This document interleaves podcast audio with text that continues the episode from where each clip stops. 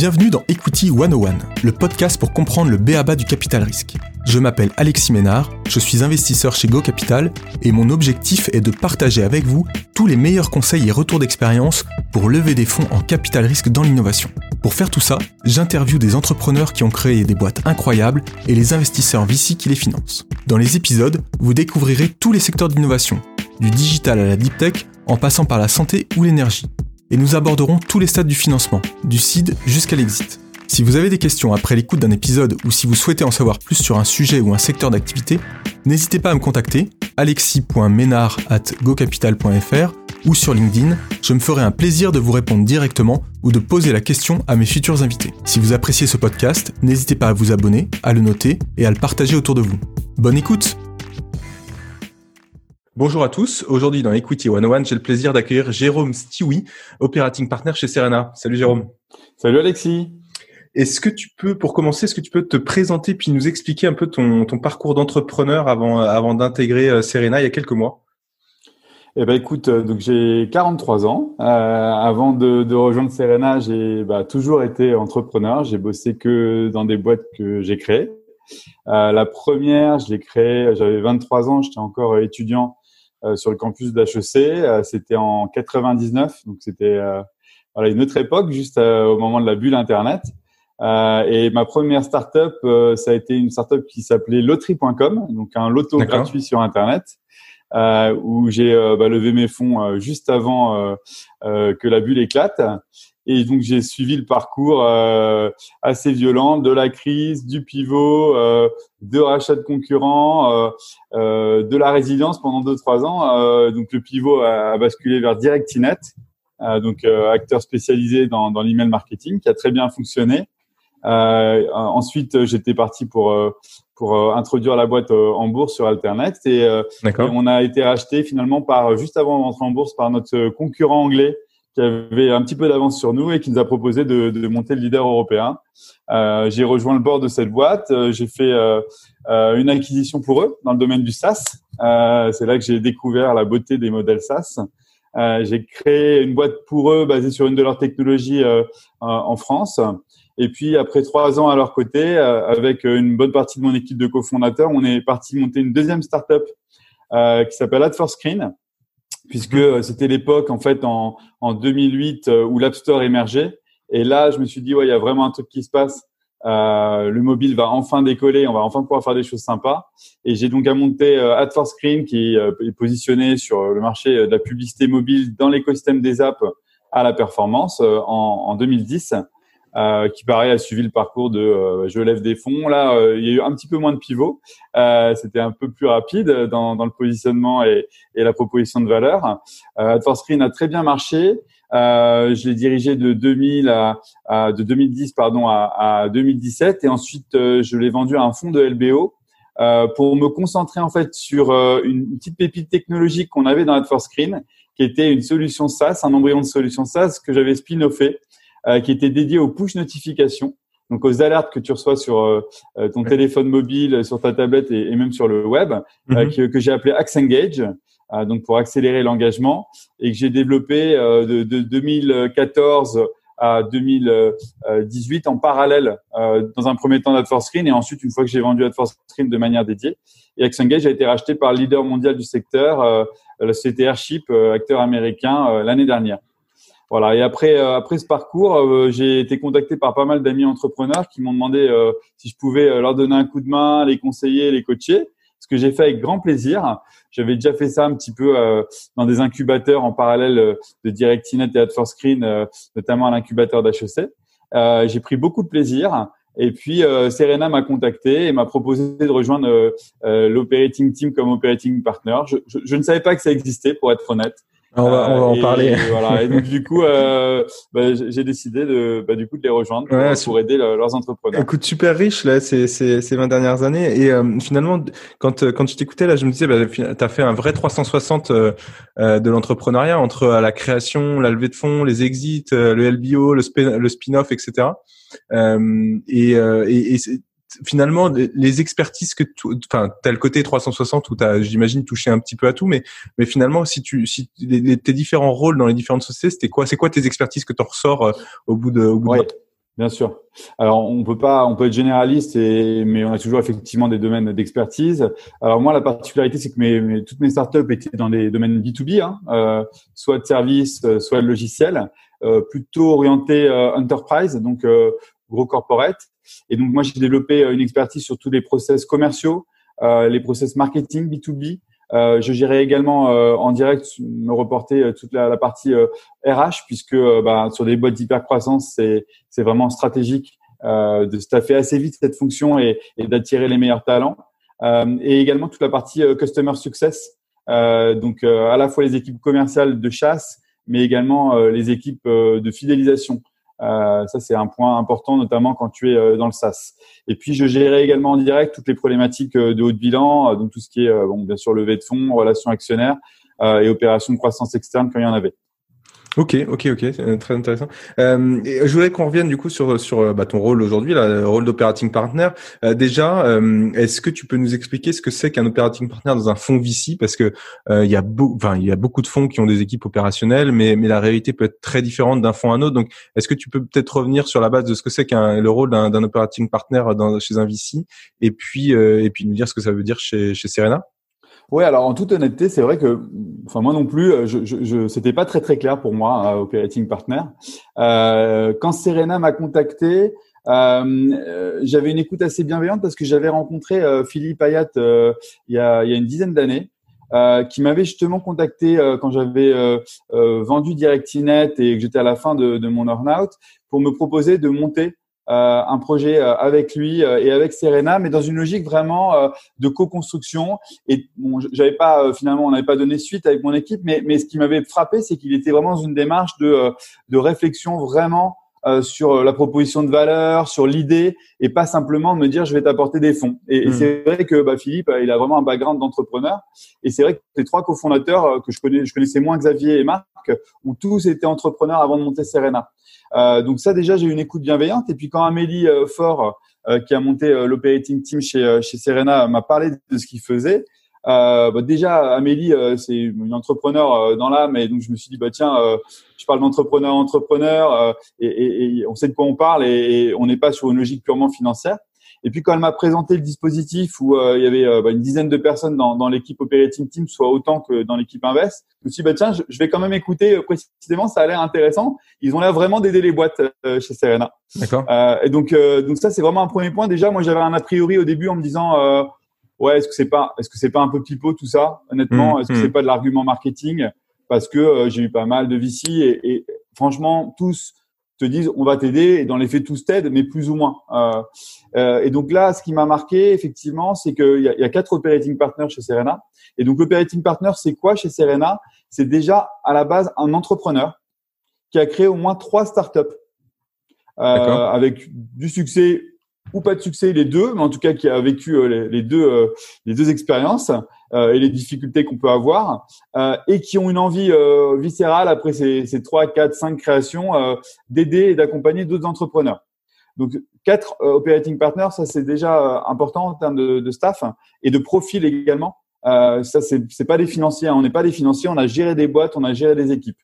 Et notre rôle, c'est vraiment d'être aux côtés de l'entrepreneur euh, et pas simplement l'entrepreneur, mais de ses C-level, donc son équipe de, de direction, pour l'aider, une fois que la strat a été définie avec son board, euh, pour savoir quel allait être le prochain objectif, hein, on va dire le, point B, auquel on veut aller à un horizon de un an, deux ans, euh, en fonction des boîtes, euh, de les aider d'aller à ce point B le plus vite possible, sachant qu'on part d'un état A, l'état au moment auquel le fonds a investi, et en, en évitant finalement le plus d'erreurs possible, en étant le plus efficace possible et en le faisant le plus rapidement possible. Et donc ça veut dire que vous faites ça Pardon, excuse-moi, vous faites ça en duo du coup avec le, le partenaire, hein, euh, si j'ai bien compris, et, et très focus exécution. Hein.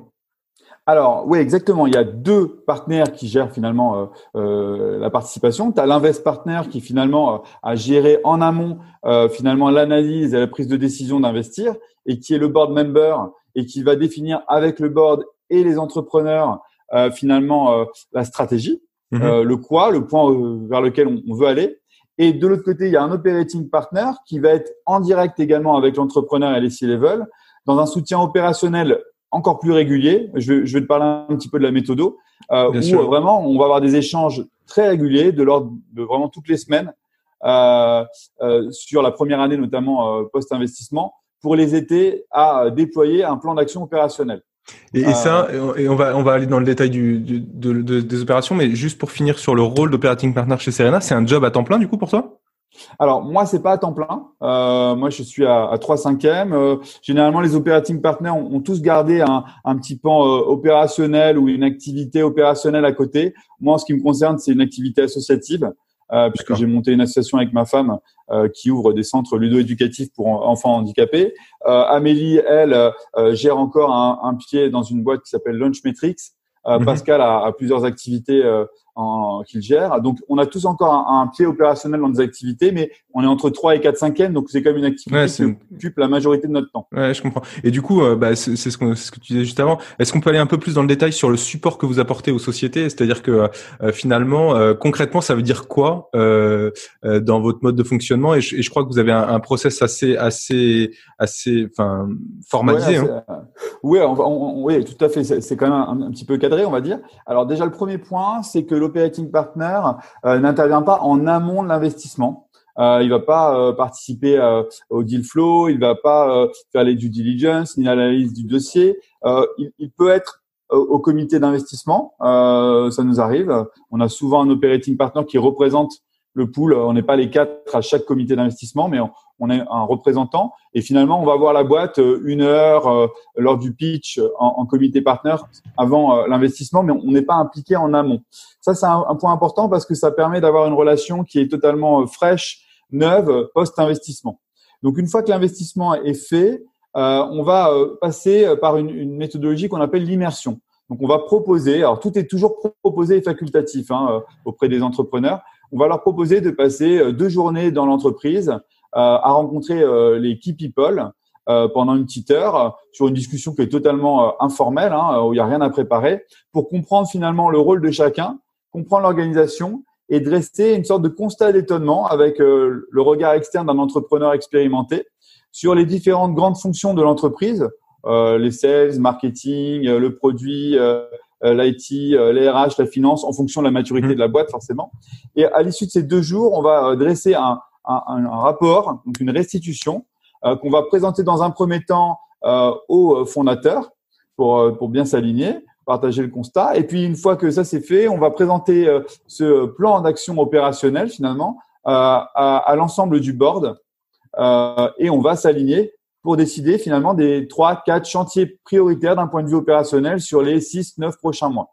Et ça peut, euh, ça, peut, ça, peut, ça peut ressembler à quoi un chantier opérationnel? Est-ce que tu peux nous dire concrètement Oui, euh par exemple, euh, ça peut être une boîte qui a une startup qui est positionnée sur deux marchés. Euh, et on se demande s'il n'y en a pas un des deux qui est plus prioritaire que l'autre, est-ce qu'il n'y en a pas un des deux qu'il faudrait l'abandonner? Et on va recommander de faire une, une méthodologie d'exploration de customer research, d'aller interviewer euh, euh, l'ensemble des clients, prospects potentiels de ces deux, deux, marchés pour comprendre sur lequel de ces deux marchés on a le plus de traction et, et, sur lequel notre proposition de valeur est la plus forte pour savoir sur lequel on va pouvoir scaler. Ça mhm. peut être un, un, exemple de chantier. Euh, ça peut être des chantiers euh, organisationnels. On se rend compte qu'il y a une fonction euh, qui est totalement euh, dépourvue. J'ai l'exemple d'une startup où quand on est arrivé, la boîte faisait déjà plusieurs millions d'euros de chiffre d'affaires euh, avec une démarche commerciale qui était complètement outbound, c'est-à-dire que uniquement la chasse euh, sortante téléphonique, aucune démarche inbound et, et, pas de fonction marketing. Donc là, tout un accompagnement pour créer euh, la fonction marketing, la fonction euh, euh, lead gen.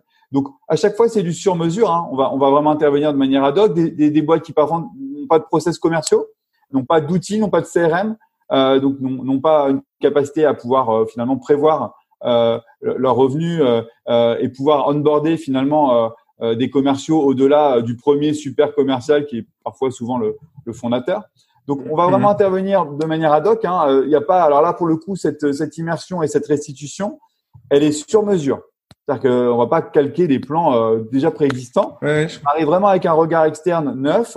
On balaye finalement toutes les fonctions et, et l'équipe people et on va restituer un plan d'action avec des priorités euh, parfois, ça peut être le produit, parfois, ça peut être l'organe de l'équipe technique, parfois, c'est l'organe sales, parfois, c'est les process sales, process marketing, parfois, euh, c'est une exploration pour, euh, pour affiner le product market fit. Vraiment, c'est hyper variable dans les mm-hmm. priorités.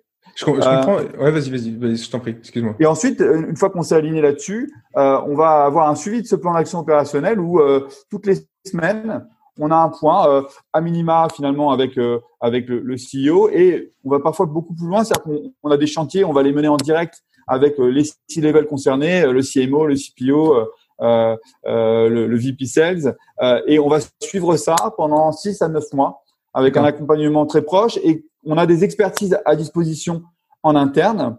Donc au-delà des quatre operating partners, on a six personnes qui sont sur des expertises RH, finance, euh, commercial, dev, lobbying, tooling euh, ou international pour se développer aux US. Et puis, si ça suffit pas, on a également des experts externes qu'on va pouvoir mobiliser s'il y a un chantier qui nécessite vraiment euh, plus d'implication ou une, compétence très pointue qu'on n'a pas en tant, que généraliste, hein, parce qu'on peut pas non plus à la fois tout maîtriser et on peut pas passer non plus plus qu'une demi-journée maximum par semaine par boîte, hein, parce qu'on en a quand même pas mal à, à gérer. là, on va pouvoir recommander le bon expert qui va lui euh, passer euh, beaucoup plus de temps. Là, j'ai l'exemple de, la boîte auquel je pensais dans la lead gen. On leur a euh, trouvé le bon expert et qui est quasiment maintenant à mi-temps dans la boîte pour mettre en place toute leur stratégie d'inbound. Ouais, je comprends. Et je me posais la question est-ce qu'il y a des sujets que tu retrouves tout le temps, c'est-à-dire bah, par rapport à la maturité de la boîte, des sujets que tu traites tout le temps en amorçage, que tu traites tout le temps en série A, tout, le temps en série B. Est-ce que tu retrouves comme ça un profil, des, des pas un profil, mais voilà, des sujets qui, qui sont récurrents selon la maturité de la boîte? Alors, euh, il faut, faut pas dresser. Enfin, c'est pas tout le temps, mais on va dire qu'il y a, il y a quand même des patterns. Des patterns, euh, ça que je Effectivement, sur, sur, le sur le seed, la, la, question du product market fit, bah, elle est elle est hyper importante. Et donc là, finalement, la, la formalisation de la proposition de valeur, d'une part, et donc réfléchir, euh, comprendre les scénarios d'usage euh, de ces personas, euh, aller explorer, interviewer, comprendre les pains, les prioriser, comprendre si on répond vraiment à la bonne pain. Si c'est mhm. pas le cas, euh, ben, peut-être réfléchir à, à, aller construire un produit qui répond à, à, des vrais pains et ne pas être orienté feature quand on a des équipes très techniques, souvent euh, bah, réfléchissent sur euh, euh quelle euh, rupture technologique nous permet de faire quoi. Et on a fait une super feature, mais finalement cette feature, on comprend pas trop comment elle va être utilisée et par qui. ça, c'est vrai que c'est des choses qui arrivent souvent en seed. également, la création de la plateforme de marque. Donc ça, définir la vision, la mission, euh, l'ambition, les valeurs. Euh, c'est des choses aussi qui arrivent très souvent en seed et qui sont importantes. Euh, quand on est en série A, là, généralement, on a quand même un product market fit, on a déjà quand même un pool de clients et on a un, début de traction qui est, quand même là. Donc, on est plus sur une logique d'accélération. Et là, les sujets vont plus être des sujets commerciaux et marketing.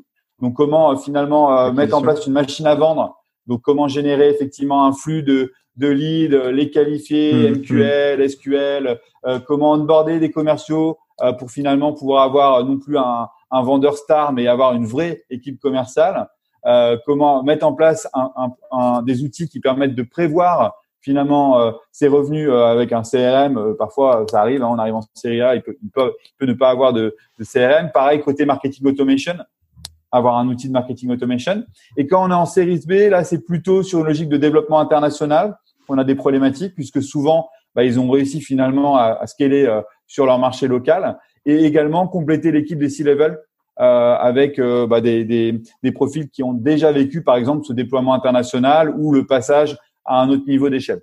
Ouais, je comprends. Et, et euh, est-ce que vous êtes en capacité, euh, quand je prépare l'interview, je me posais cette question, est-ce que tu es en capacité de mesurer finalement ton ton ROI à toi, ouais, Jérôme, c'est-à-dire l'impact de, de, tes actions ou en tout cas de tes recommandations, enfin de, oui des actions que vous mettez en place, des chantiers que vous mettez en place sur le développement des boîtes. Globalement, je me posais la question de est-ce qu'on est capable de, de savoir si un operating partner c'est rentable? Alors c'est une super bonne question. Euh, c'est une question euh, pas évidente euh, parce qu'on est sur des cycles très longs. Euh, et finalement, l'indicateur euh, final ultime, c'est euh, la création de valeur.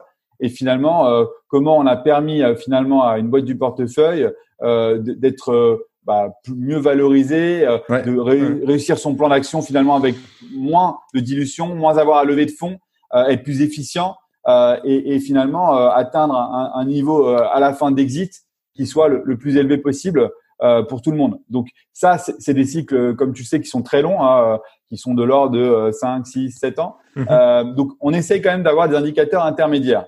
euh, parce que si, sinon c'est pas c'est pas c'est pas très marrant. Donc le premier point euh, qu'on mesure c'est euh, l'adéquation finalement au diagnostic qu'on a fait dans le rapport d'immersion euh, et la réelle volonté de le déployer. C'est-à-dire que euh, quand, quand, on rédige ce, ce, ce rapport d'étonnement, euh, bah, est-ce que finalement euh, les, les, entrepreneurs nous disent bah ouais c'est exactement, on est complètement d'accord avec vous. Vraiment, vous, vous, vous, écrivez noir sur blanc ce qu'on ce qu'on ressentait, ce qu'on pressentait, et finalement vous arrivez à le prioriser et on a aligné. Euh, ou est-ce que bah non, euh, non franchement je suis pas d'accord, euh, c'est pas du tout ma priorité. Euh, voilà, ça c'est un premier indicateur qu'on voit assez vite. Euh, le deuxième point, c'est la relation de confiance qu'on arrive à créer. C'est-à-dire qu'une nouvelle fois, rien n'est imposé. Ça, c'est vraiment un truc hyper mmh, important chez nous. Tout est souhaité, tout est facultatif. Si à un moment donné, un entrepreneur n'a pas envie d'avoir un operating partner, n'a pas envie d'être suivi, bah, c'est son choix. Il peut le faire. Euh, généralement, ils nous ont quand même choisi pour cette composante de la proposition de valeur de Serena. Mais si en cours de route, ils sont, ils sont plus euh, intéressés ou ils considèrent que c'est pas pertinent, bah, ils peuvent s'arrêter. Donc, ce qui est hyper important et moi, ce que je monitore beaucoup, euh, c'est la relation de confiance qu'on a réussi à, à créer avec l'entrepreneur.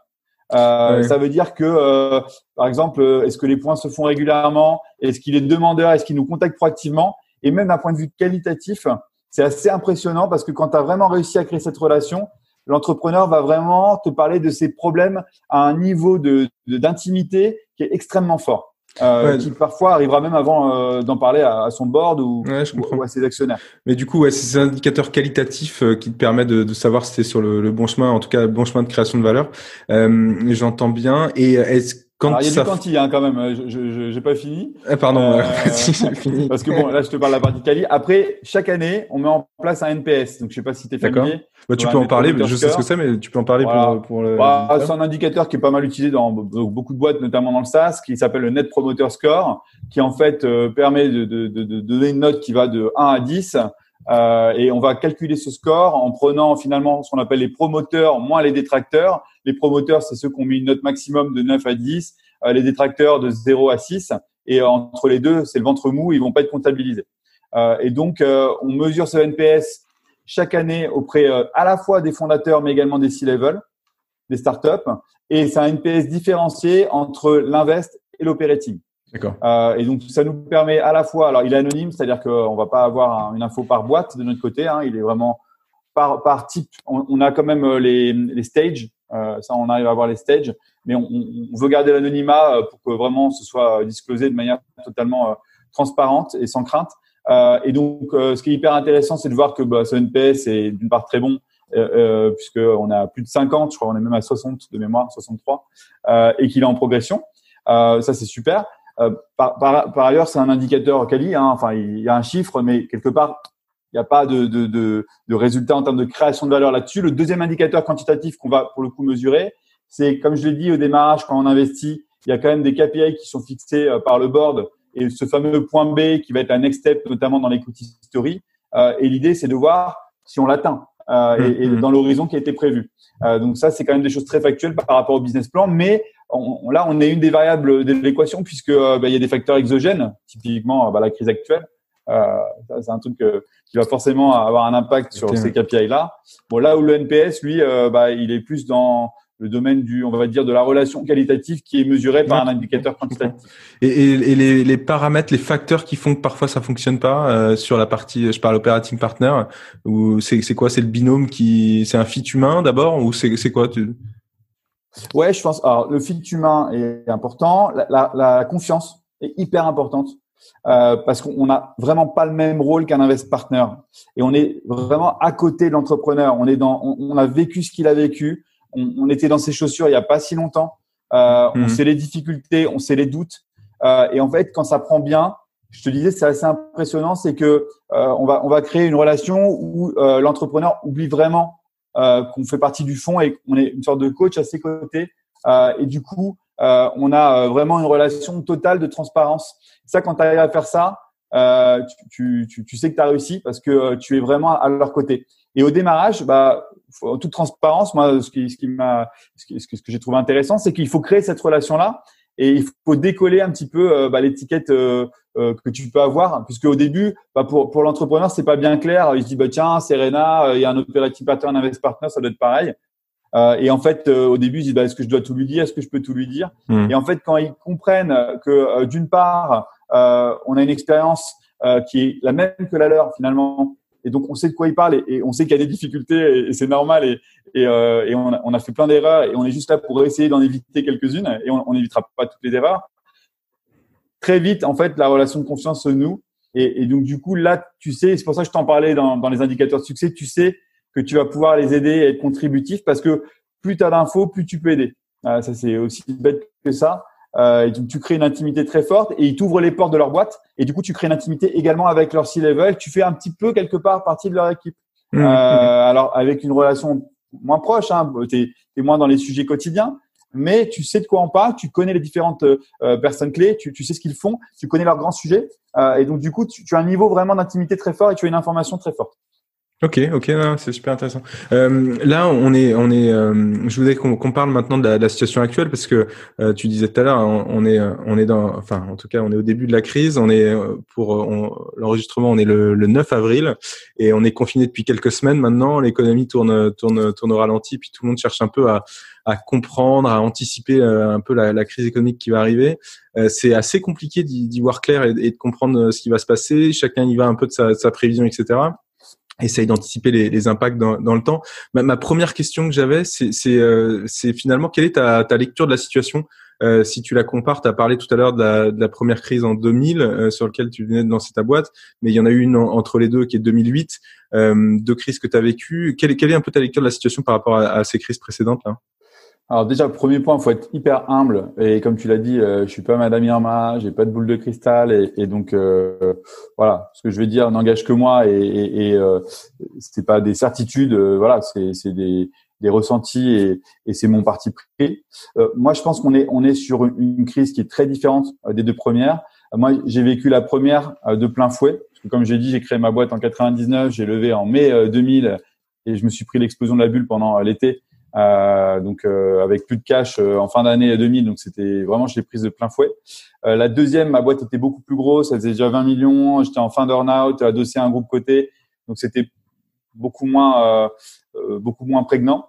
Mais ce qui me semble très différent, c'est que là, on, on, a une crise qui est une crise globale. Euh, qui va, euh, comme je, je, je, répète ce que disent les, les, les, les grands économistes, mais on, on, va avoir probablement la pire crise économique qu'on ait vécue depuis 45. Euh, donc, on a une économie qui est complètement à l'arrêt du jour au lendemain, quasiment complètement à l'arrêt, et on n'a pas de visibilité claire sur euh, un délai de reprise. Mm. Donc, euh, par rapport à, à, aux deux précédentes crises, qui étaient des crises financières, euh, qui étaient quand même, pour la première, quand même, qui touchaient un secteur quand même, euh, qui étaient les nouvelles technologies. la deuxième, qui était une crise, bon, qui a été plus large, mais qui a été initiée par la partie financière. Bon, je pense que c'est très différent. Et l'autre point, c'est que je trouve le côté très positif, par contre, que je vois, euh, c'est qu'on a eu une réaction hyper forte euh, quand même des pouvoirs publics pour essayer de soutenir au maximum le tissu économique et notamment avec un volet dédié aux startups mm. qu'on n'avait pas eu euh, sur les précédentes crises. ouais, non, c'est sûr, c'est sûr. Donc voilà, il y a des côtés plutôt positifs qui est de dire que entre le chômage partiel et les dispositifs de la BPI, euh, on a quand même du soutien. Euh, par contre, le côté négatif, c'est que je pense que ça va être euh, malheureusement un peu plus durable, un peu plus violent. Et finalement, est-ce que c'est pas l'étincelle aussi qui a déclenché une crise économique parce qu'on est sur des cycles, hein, comme toujours. Mm, mm. Voilà, qui allait arriver quoi qu'il arrive. C'est aussi une lecture qu'on peut avoir. Ok, ouais, ouais, euh, mais la situation du coup, elle est, elle est assez diverse. Enfin, moi, je le vois du côté de mon, mon, portefeuille aussi. Elle est assez diverse selon les sociétés, selon la maturité des boîtes, selon les secteurs, selon leurs besoins de cash. Enfin, bref, moi, j'imagine que vous êtes pleinement sollicité euh, dans votre rôle d'operating partner. quelle est un peu la situation de, pour les boîtes de votre portefeuille C'est quoi les besoins? Quel support vous apportez au quotidien aujourd'hui? Ouais, déjà, je, ouais, je suis complètement d'accord avec toi. Moi, je suis très content euh, finalement, paradoxalement, d'être operating partner dans cette période-là. Enfin, c'est parce que c'est là où finalement notre rôle prend sa quintessence et c'est là où, les entrepreneurs ont besoin d'aide à la fois opérationnelle, mais j'ai envie de dire aussi, ça c'est un point que j'ai pas évoqué, mais aussi du soutien psychologique, euh, de réassurance, de dire bah oui, ok, c'est dur, mais euh, ça va repartir. Et c'est dans ces moments-là, euh, dans ces crises-là, qu'on construit les succès de demain. Euh, ça, je, pense qu'en fait, c'est un énorme révélateur et en fait, tu as des boîtes, pour prendre les, différentes euh, situations, tu as des boîtes finalement qui avaient un modèle et une proposition de valeur qui n'était pas encore super forte. Et finalement, mmh. la crise a été un révélateur, un accélérateur probablement de difficultés qu'ils auraient eues. Euh, et donc, ça les oblige à se repositionner beaucoup plus vite euh, et à trouver finalement à pivoter plus rapidement. Euh, par ailleurs, tu as des boîtes qui étaient déjà bien installées, bien solides, et notamment, je pense à des modèles SaaS, donc avec de l'abonnement sur l'enterprise, avec des clients qui sont ok touchés, mais probablement moins forcément que sur du low touch ou du mid market, et donc ils vont être beaucoup plus résilients. Donc nous, euh, la, grille de lecture qu'on a, euh, c'est déjà bah, des trucs tout bêtes. Hein. Moi, je suis très pragmatique, mais euh, vérifier la, la, problématique de cash. Tu as des boîtes qui étaient dans un horizon où il y avait plus de cash et qui devaient relever dans un horizon très court. Donc là, le monde a changé et donc bah, il faut d'une part les aider à, à, profiter au maximum des dispositifs qui ont été mis en place pour pouvoir finalement tenir. les deuxièmes types de boîtes, c'est les boîtes qui ont du cash qui viennent de lever. Et là, l'idée, c'est de les aider à reconstruire des BP et des forecasts où ils peuvent tenir plus longtemps. Euh, parce que tu avais des boîtes qui étaient dans des logiques hyper agressives euh, où euh, ils relevaient tous les 12-18 mois et, et, ça va être plus compliqué. Donc là, l'idée, c'est de leur dire, bah, il faut absolument tenir à minima jusqu'à fin 2021, vraiment le minima. Donc on a fait retravailler tous les BP dans cette logique-là. D'accord. donc ça, c'est quand même différent d'un monde où finalement le cash était hyper ouvert. Et on pouvait aussi, ça c'est un autre point, euh, montrer des chiffres en croissance parce que là, on a des business qui se sont arrêtés du jour au lendemain.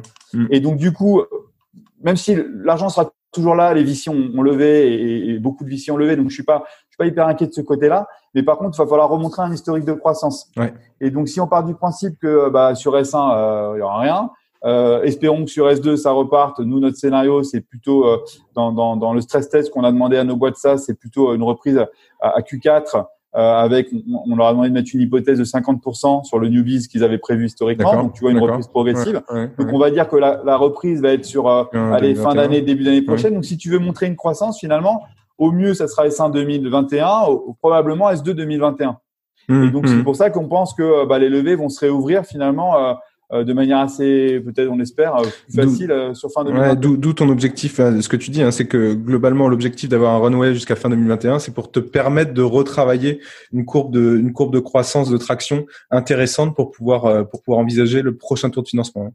Tout à fait. Ça, c'est pour les boîtes finalement qui étaient dans des modèles de façon d'hypercroissance sans rentabilité. Pour les boîtes qui étaient plus matures et qui étaient pas loin de la rentabilité, certaines vont envisager de se mettre plus rapidement à, à l'équilibre pour pouvoir d'une part avoir du temps pour elle euh, et de pas être dans nécessité de devoir relever euh, et, et, se laisser finalement euh, les cartes en main. Donc ça, ça mm-hmm. dépend parce que tu as des boîtes où tu pourrais vraiment casser la croissance en faisant ça et, et, et c'est pas la bonne approche. Euh, tu as d'autres boîtes qui finalement euh, peuvent se le permettre euh, parce qu'elles sont plus matures. Euh, donc on essaye à les aider finalement sur la reconstruction du BP et également après sur des sujets très opérationnels qui vont être, bah, c'est tout bête, mais des boîtes qui doivent pivoter sur une organisation en télétravail, bah, c'est quoi les bonnes pratiques? Donc, on a développé pas mal de contenu là-dessus qu'on met à disposition. Euh, les stress tests, je t'en ai parlé. Euh, la partie également communication interne, euh, communication externe, comment tu communiques auprès de tes équipes? Les sujets RH, effectivement, à quoi tu as le droit, les dispositifs, euh, comment modéliser et rassurer aussi ces équipes par rapport au chômage partiel quand certains l'activent. Et surtout, ne pas leur faire prendre les mauvaises décisions. C'est-à-dire que certaines boîtes peuvent paniquer euh, et dire bah on va mettre tout le monde au chômage partiel, on arrête tout euh, et on attend. Bah bah non, souvent c'est pas du mm. tout la bonne euh, décision parce qu'il faut préparer le rebond. et également sur les sujets notamment des boîtes SaaS, il y a toutes les problématiques de, de préserver à tout prix son capital client. Euh, et ça, il y a vraiment des actions à mettre en place. Ouais, je, je voulais, je voulais qu'on en parle justement de cette partie-là parce que en fait, euh, moi je le vois, je le vois aussi euh, encore une fois dans, dans, les boîtes que je suis. il y a pas mal de boîtes qui profitent de cette période de pause finalement pour avancer à fond sur le produit. Et elles ont bien raison. Et, et, mais c'est plus compliqué à envisager du côté sales marketing. C'est ce que tu commençais à dire. moi, la première question qui, qui, qui me vient à l'esprit sur ce sujet-là, c'est déjà avant de parler de ton lien avec tes clients et de conserver ton chiffre d'affaires, c'est comment tu gères ton équipe sales marketing pendant cette période de confinement c'est quoi un peu les si tu dois retenir deux trois conseils? Déjà, euh, il y a des questions à se poser euh, parce que derrière le, le, le sales, euh, il y a plusieurs typologies de d'équipes. en fait, tu as les équipes de newbies, tu as les équipes de fidélisation, d'élevage, de customer success.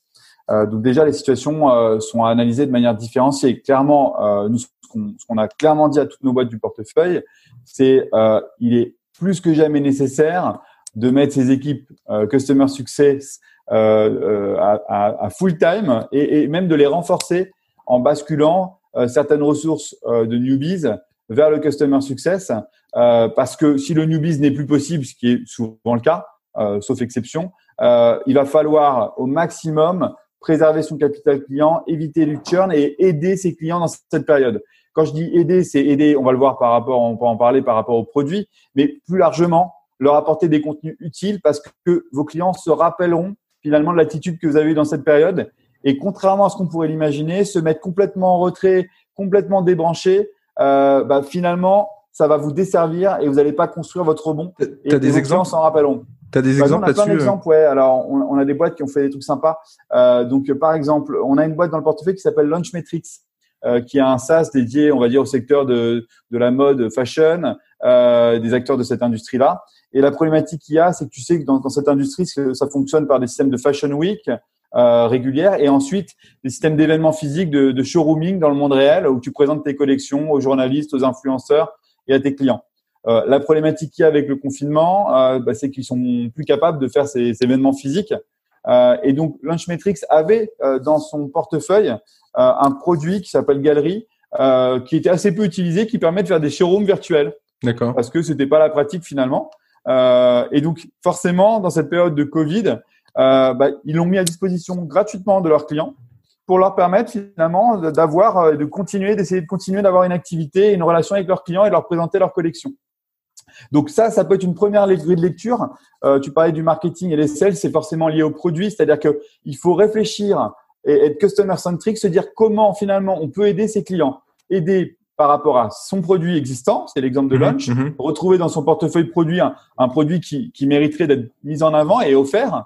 Euh, faut pas être opportuniste, faut pas qu'il y ait une logique d'essayer de faire du business avec ça. C'est vraiment une logique d'aider et vos clients, du coup, ben, vont être fidèles et s'en rappelleront. Et by the way, ils vont tester un nouveau produit qui sera peut-être plus gratuit à la fin de la crise et prendre des nouvelles habitudes. Ça peut être également de créer des modules ad hoc nouveaux qui sont dédiés. Je, je vais prendre l'exemple de, de l'IFEN dans notre portefeuille. Euh, L'IFEN, c'est une boîte qui en fait digitalise euh, la relation euh, entre les praticiens euh, de santé euh, plutôt que s'écrire en, en, papier, euh, d'avoir finalement un logiciel qui permet d'échanger de manière dématérialisée, de manière plus rapide la correspondance patient. Bah là, ce qu'ils ont mis en place dans un temps record, c'est un logiciel qui permet à leurs clients, notamment les praticiens de santé en ville, de pouvoir suivre à distance euh, l'évolution des, des, patients atteints par le Covid et savoir euh, les monitorer, quand savoir les rappeler, avoir un suivi qui soit un petit peu processé. Donc, ils ont créé en un temps record un, module qu'ils ont mis à disposition euh, gratuitement euh, de leurs médecins. Et forcément, bah, les médecins en sont hyper satisfaits. Et du coup, bah, ils ont une image très positive de l'IFEN. Et by the way, euh, il est probable que derrière, ils aient envie de, de, continuer à développer leur relation avec l'IFEN sur le module historique et en parler également autour d'eux. Et pourquoi pas avoir un bouche à oreille positif autour de, de, du produit historique de l'IFEN. Donc finalement, pour euh, garder la, la, ta relation client, ce que tu es en train de dire, c'est pas juste les appeler, demander comment ça va, mais finalement, c'est de penser à ce que tu peux faire avec ton, ton tes, pro, tes produits, en tout cas tes, côté produits et services, pour euh, finalement apporter de la valeur dans cette période-là. Euh, et en, en, en, prenant en compte la, la situation actuelle et, et, en, et, en, essayant de, de, de avec l'objectif de préserver la relation quoi. Ouais, il y, a effectivement tout un chantier sur le produit qu'il faut effectivement faire. Pour faire ce chantier sur le produit, ça peut passer aussi par euh, comprendre leurs problèmes par rapport au Covid. C'est-à-dire que là, les équipes sales euh, et marketing euh, doivent avoir des points de contact particulièrement réguliers pour essayer de comprendre quels sont leurs enjeux. Tu vois, l'exemple de Launchmetrics, euh, c'est aussi en discutant avec les clients que tu vas comprendre qu'ils ont une problématique. Euh, tu as également la logique de pouvoir euh, avoir des actions marketing indépendamment du produit qui vont aider tes clients. Donc là, je vais prendre euh, l'exemple d'une boîte dont je suis board member à côté de, de, de, Serena qui s'appelle euh, Libéo. Euh, Libéo, c'est une solution SaaS qui permet de, de faire du paiement fournisseur simplifié, sans IBAN pour les PME, les TPE. ce qu'ils ont fait, bien sûr, bon, ils ont ils ont offert un module gratuit de leurs produits, mais ça c'est assez classique dans la période. Mais surtout, ils ont développé tout un programme de formation et de contenu pour pouvoir, via des webinars et des livres blancs, permettre à leur typologie de clients de connaître toutes les aides et les dispositifs auxquels ils ont droit.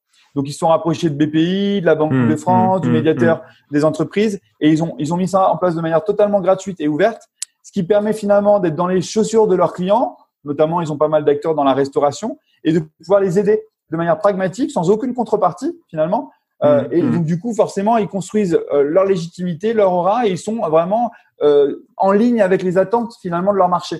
Donc ça, ça peut être des actions faites par le marketing. Et là, il n'y a pas besoin d'interaction avec le produit. Finalement, c'est du contenu à forte valeur. Et, et est-ce que c'est, est-ce que tu as des exemples aussi de, de, boîtes qui arrivent à générer des nouveaux leads et du, et du chiffre du chiffre d'affaires nouveau sur la période là? Alors oui, oui j'en ai, mais c'est quand même euh, c'est pas la majorité. On a une boîte dans le portefeuille qui s'appelle euh, Corp Academy qui fait euh, du e-learning et de la tech finalement puisqu'il développe des programmes de formation payants online sur différentes thématiques. Et forcément, bah quand tu es confiné à distance, tu as pas mal à la fois de temps pour te former ou former tes équipes. Et d'ailleurs, c'est un bon moment pour le faire. Tu parlais des sales, bah, les sales qui sont en chasse, c'est peut-être le bon moment pour remettre en place des programmes de formation. Mmh, et donc, ils ont mmh. des modules autour de la formation au télétravail qu'ils ont développés, euh, qui ont énormément de succès, euh, puisqu'ils permettent finalement à leurs clients euh, de pouvoir euh, rapidement, euh, tant aux managers qu'aux équipes, de, de, savoir comment bien travailler à distance. Donc ça, c'est un exemple effectivement de boîte qui peut tirer entre guillemets profit, même si faut faire très attention dans la manière de, de le pousser, parce que avoir une démarche commerciale proactive en ces temps euh, qui, qui, qui donne une logique un peu opportuniste de profiter de la crise euh, pour essayer de vendre ses produits serait très mal perçu. Ouais, ça, il fallait pas attention. Après, il y a un deuxième axe euh, qu'on pousse à certaines boîtes du portefeuille. on a des boîtes dans le portefeuille qui ont une présence importante en Asie et notamment en Chine.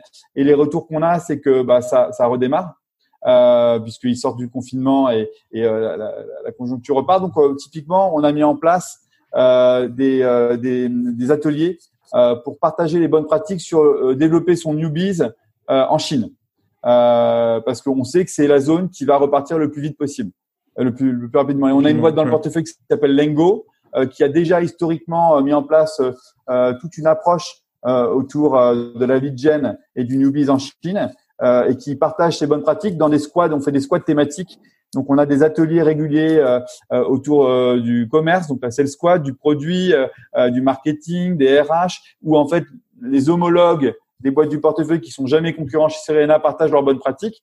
Donc, dans la sales squad, tu as euh, euh, l'expert Chine au niveau business chez Lengo qui va partager avec l'ensemble des VP Sales du portefeuille ses bonnes pratiques. Mmh, mmh. Ok, donc ouais, effectivement, c'est aussi suivre un peu le, euh, la reprise, le, le rebond et, selon, selon les différentes zones géographiques qui va être aussi super pertinent à, avoir en tête. Euh, du coup, on arrive, on arrive déjà à la fin de l'interview. Euh, J'avais une dernière question à te poser. Euh, finalement, tu passes tes journées à, donner des conseils et à coacher. Est-ce que toi aussi, tu as eu des mentors, des coachs qui t'ont aidé dans tes différentes aventures entrepreneuriales. Et si oui, quelle, quelle est la personne qui t'a marqué et qui t'a donné finalement le meilleur conseil? Alors, moi, effectivement, dans ma première startup, euh, j'avais à l'époque un, fonds euh, hybride qui rassemblait des entrepreneurs, euh, qui s'appelait à l'époque, ça n'existe plus Angel Invest, dans lequel il y avait notamment Charles Becbédé, qui, bah, en fait, a été de toutes mes aventures personnelles. Depuis DirectInet, ensuite AdForscreen, Engage et même dans l'association que j'ai créée.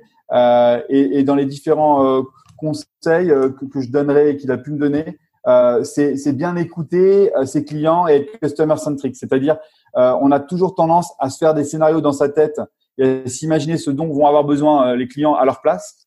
Et ça, c'est une grosse erreur. Donc, ce qu'il faut en fait, c'est ne pas hésiter, notamment en seed, on peut avoir peur finalement de dévoiler son concept et d'aller en parler à un maximum de gens. Finalement, la bonne pratique, c'est d'aller rencontrer ses futurs clients, d'aller rencontrer ses futurs partenaires, des experts du secteur, les interviewer en interviewer un maximum pour faire évoluer finalement sa proposition de valeur et être sûr qu'elle va correspondre à un vrai besoin et non pas qu'on s'est fait un petit plaisir, un petit délire dans sa tête. Et euh, il y a une phrase également qui, euh, qui m'avait été donnée par un autre euh, de mes de mes board members que j'avais bien aimé. Euh, il m'avait dit "You pay peanuts, you get monkeys".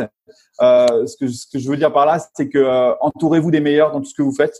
N'hésitez pas à payer le prix pour embaucher les meilleurs, mmh. constituer la meilleure équipe euh, les meilleurs partenaires, les meilleurs prestataires et, et finalement bah, vous en retournerez, retournerez un, un, forcément un super bon ROI. Parfois, quand on a peu de cash, finalement, on peut avoir tendance à, à pinailler sur, sur tout. Il vaut mieux faire quelques investissements, mais les faire bien et les faire euh, dans, avec les bonnes personnes et, et dans les meilleures conditions possibles. Écoute, euh, Jérôme, un grand merci. J'ai été vraiment ravi de, de te rencontrer et d'échanger avec toi. Et puis, merci d'être passé dans Equity 101. Ah, merci Alexis pour cette invitation. C'était super sympa. C'est fini pour aujourd'hui. N'hésitez pas à me partager toutes vos questions et les sujets que vous souhaitez aborder dans les prochains épisodes. Pour me contacter, c'est super simple. Soit par mail, alexis.ménard.gocapital.fr ou via LinkedIn. Vous pouvez également retrouver mes coordonnées dans le résumé de l'épisode. Si vous avez apprécié cet épisode et voulez me soutenir, le plus efficace est de s'abonner et de me mettre plein d'étoiles dans votre appli de podcast favorite. Merci et à très vite